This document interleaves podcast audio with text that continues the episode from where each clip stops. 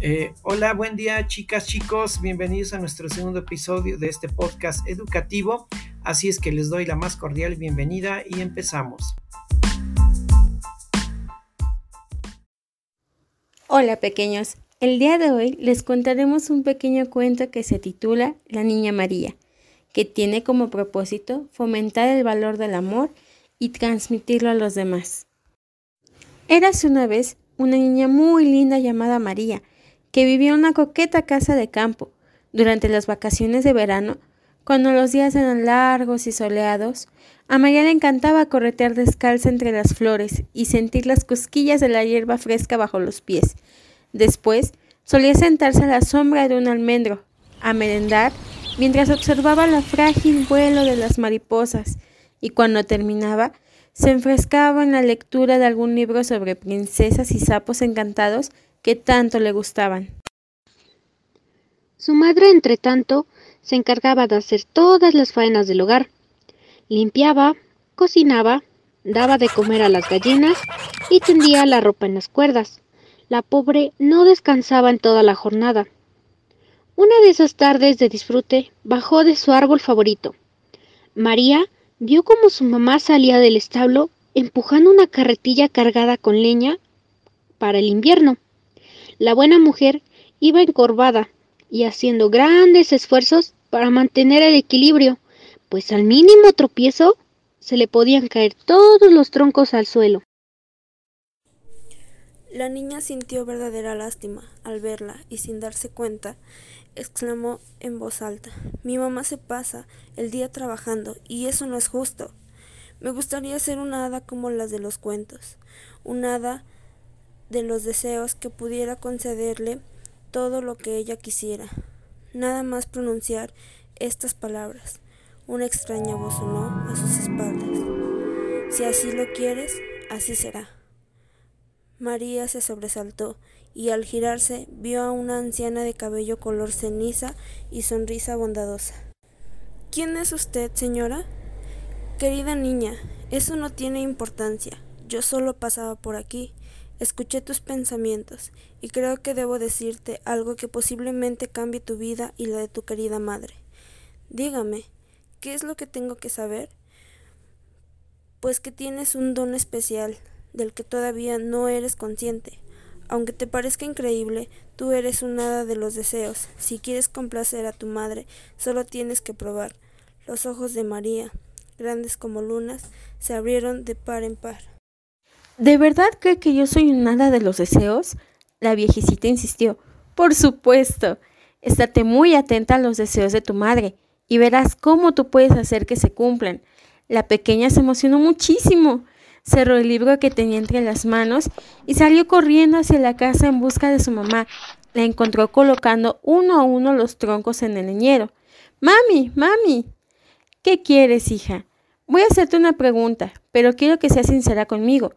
¿Tienes algún deseo especial que quieras que se cumpla? Su madre se quedó pensativa durante unos segundos y contestó lo primero que se le ocurrió. Ay, pues... Mm, la verdad es que sí. Mi deseo es que vayas a la tienda a comprar una barra de pan para la cena. Muy bien, deseo concedido. María, muy contenta, se fue a la panadería y regresó en un santiamén. Aquí lo tienes, mami. Y mira, qué calientita te la traigo. Está recién salido del horno. Oh, hija mía, qué maravilla. Has hecho que mi deseo se cumpla. La niña estaba tan entusiasmada que empezó a dar saltitas de felicidad y rogó a su madre que le confesara otro deseo. Pídeme otro, el que tú quieras. Otro, déjame que piense.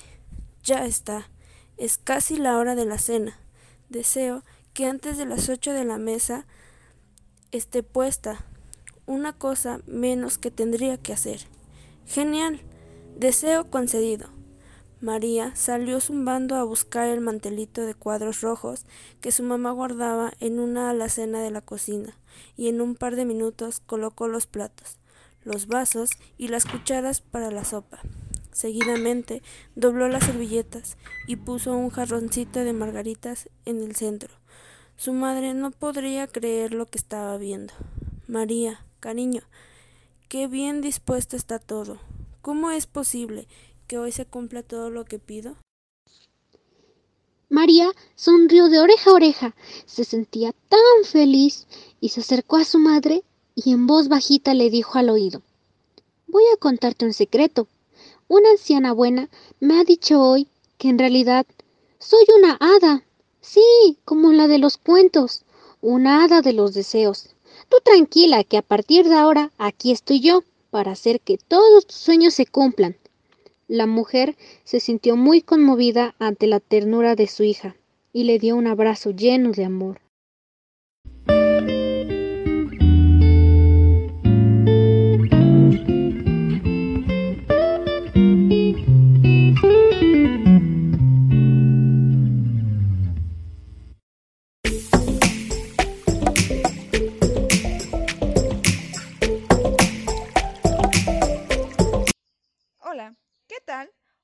Buenos días. Hoy les tenemos preparada una pequeña entrevista en la cual pudimos conocer un poco más sobre su saber y su sentir respecto a la educación a distancia y el estatus que tiene hoy en día con la doctora Joana Evelyn Martínez Aguilar.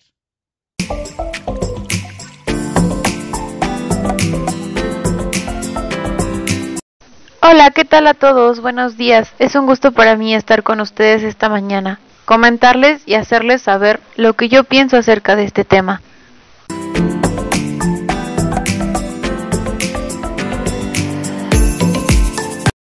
Muchísimas gracias, doctora. Es un honor para mí tenerla aquí para resolver nuestras dudas. Démosle inicio a esta entrevista. Claro, es un placer. Empecemos. Esta hermosa mañana nos encontramos reunidas con las medidas pertinentes con la doctora Joana Evelyn, que cuenta con una trayectoria en el ámbito de la educación en todos los niveles, ya que tiene una carrera larga, fructífera y admirable, sobre todo en la educación a distancia, por lo que nos animamos a preguntarle. Si en este momento tuviera que elegir, ¿cuál podría decir que ha sido o fue su aportación más grande en la modalidad virtual? Se me dificulta un poco pensar en mí misma y el valor que tiene mi trabajo. Eso que lo digan los demás. Lo que yo aprecio en quienes se dedican profesionalmente a la educación es la entrega sin reservas de su tiempo. Trabajo, pasión, perseverancia y talento. Yo creo que haber entregado algo de los cuatro primeros y menos de lo último. Algo de lo que me siento orgullosa no porque sea atribuible a mí, sino porque son programas en que he participado son logros que me han trascendido en las condiciones de la vida de las personas. Por ejemplo, los programas de nivelación profesional de licenciaturas han permitido a miles de profesionistas mejorar su estatus y sus condiciones laborales. Las casas universitarias, que son las comunidades de aprendizaje y servicios académicos, han permitido que poblaciones de zonas rurales y marginadas puedan acceder a programas académicos universitarios, pero sobre todo construir sus propios proyectos educativos. La incidencia en los programas de educación a distancia y en ambientes virtuales han tenido en la educación escolarizada presencial, con sus recursos, estrategias y ejemplos de innovación, pero también demostrar que se puede ser más eficiente y eficaz con estructuras organizacionales más ligeras y dinámicas, que respondan con más pertinencia y oportunidad a las demandas sociales lo que ha incidido en la formación de las personas con esta nueva mentalidad creadora que se atreve a recorrer riesgos en la búsqueda de nuevos escenarios educativos. Ya que hoy en día las actividades de colaboración interinstitucional, donde la educación a distancia en ambientes virtuales puede mostrar todas tus posibilidades.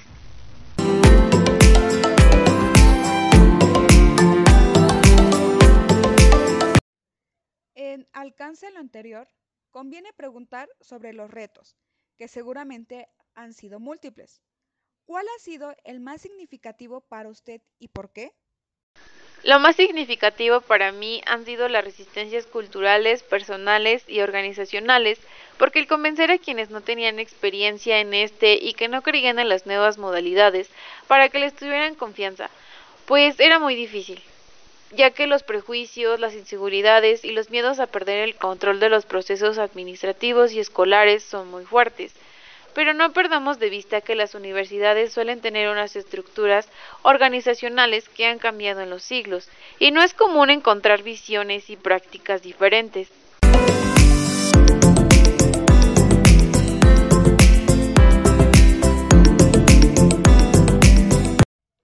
Usted ha visto la manera en la que tanto en México como en otros países la educación virtual se ha implementado a lo largo de los años. ¿Qué recomendaciones puede dar a aquellas instituciones educativas que se encuentran incursionando en la educación virtual? Que primero tengan claro a qué población van a servir, sus ideales educativos y modelo académico que van a orientar su trabajo, la pertinencia y calidad de sus programas educativos, el escenario educativo deseable y finalmente decidan cuál es la modalidad y tecnologías apropiadas, donde se aprecie el sentido que tengan los ambientes educativos virtuales y se aprovechen en toda su valentía. Desde luego es muy recomendable que se conozcan y vivan buenas prácticas de esta modalidad, no para copiarlas, pero sí como referentes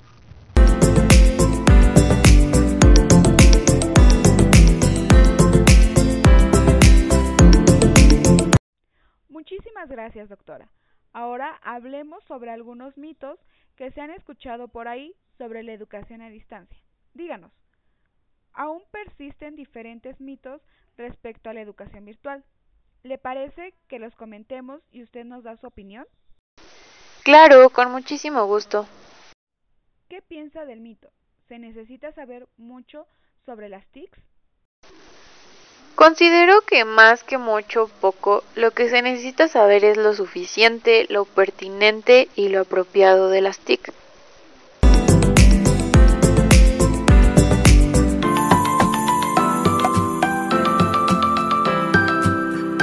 Continuemos con el segundo mito. ¿Es más cara la educación virtual a diferencia de la presencial? Con respecto a lo económico, yo aclararía al menos tres puntos. Es un error conceptual y estratégico decir que la educación en ambientes virtuales es más barata o más cara, pues el primer caso induce a pensar que por eso se tiene menos calidad y en el segundo caso provoca rechazo a quienes tienen responsabilidad financiera. Como punto 2 te diría que es un error conceptual porque el costo no depende de la modalidad, depende de otros factores como si usa software libre o comercial de la relación entre la inversión y la población de cobertura, según la economía de escala mayor cobertura, menor costo. O bien a la calidad de insumos, el pago al personal y otros factores. Y como tercer punto te diría que al igual que la educación áulica presencial, donde tenemos escuelas de educación de gran calidad, con personal suficiente y eficiente, bien remunerado, con proporción de pocos estudiantes por docente, un currículum actualizado y pertinente, pero sobre todo buenos recursos educativos para estudiantes privilegiados que puedan pagar altos costos. Pero también tenemos servicios educativos de mala calidad de alcances masivos para personas menos privilegiadas.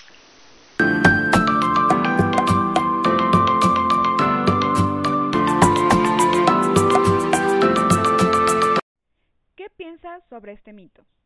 Los profesores no están preparados para la educación virtual. Eso no puede generalizarse, pues unos lo estarán y otros no. Mi opinión es que deben de estar preparados para cualquier situación, sea cual sea el ambiente y el entorno, pues en la realidad lo mismo debe trabajar el maestro en una aula tradicional que en un curso en línea, en una videoconferencia o en una capacitación o en un centro de trabajo y muchas más situaciones ya que la esencia y los procesos educativos son similares. Lo que cambia son las circunstancias e instrumentación tecnológica, que sí pueden reducir una capacitación específica.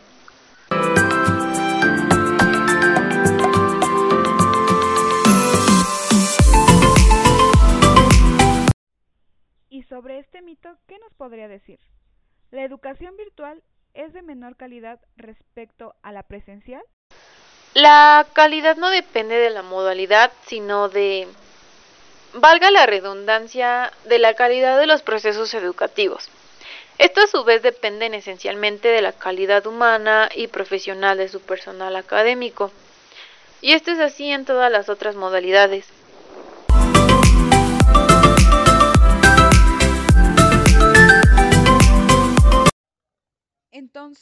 Nadie me va a querer contratar si ven que soy egresado de una universidad virtual. Sin duda son prejuicios que persisten y debemos seguir esforzándonos para derrotarlos. Para ello la mejor estrategia es continuar con mejores esfuerzos para mejorar su calidad y difundir los progresos de sus egresados. En suma importancia, ante estos mitos es necesario realizar más estudios e investigaciones que den cuenta de la situación real de la educación en ambientes virtuales y cuyos resultados sirvan para su mejor entendimiento, es decir, que vayan más allá de mitos y prejuicios, y como base para la toma de decisiones.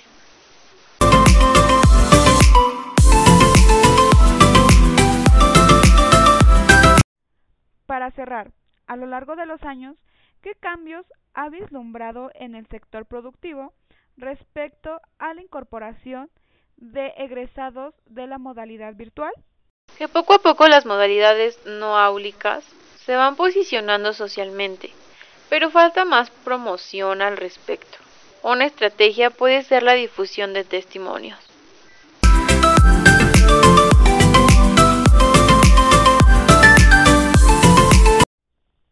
Les diría a aquellas personas que todavía no creen en la educación virtual o a distancia?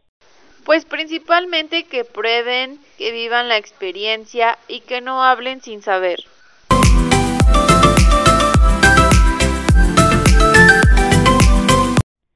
Ya para concluir esta amena entrevista, le quiero agradecer por el tiempo en el cual nos brindó información sumamente importante en estos tiempos.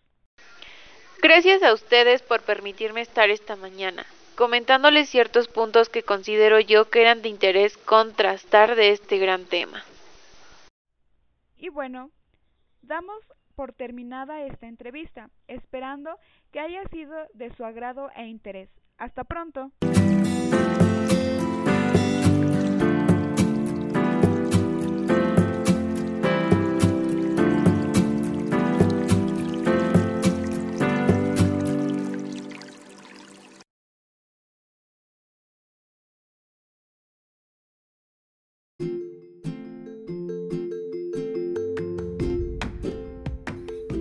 Bueno, eh, por el día de hoy es todo. Eh, nos vemos en la siguiente semana en el mismo horario. Ya tendrá disponible el siguiente podcast.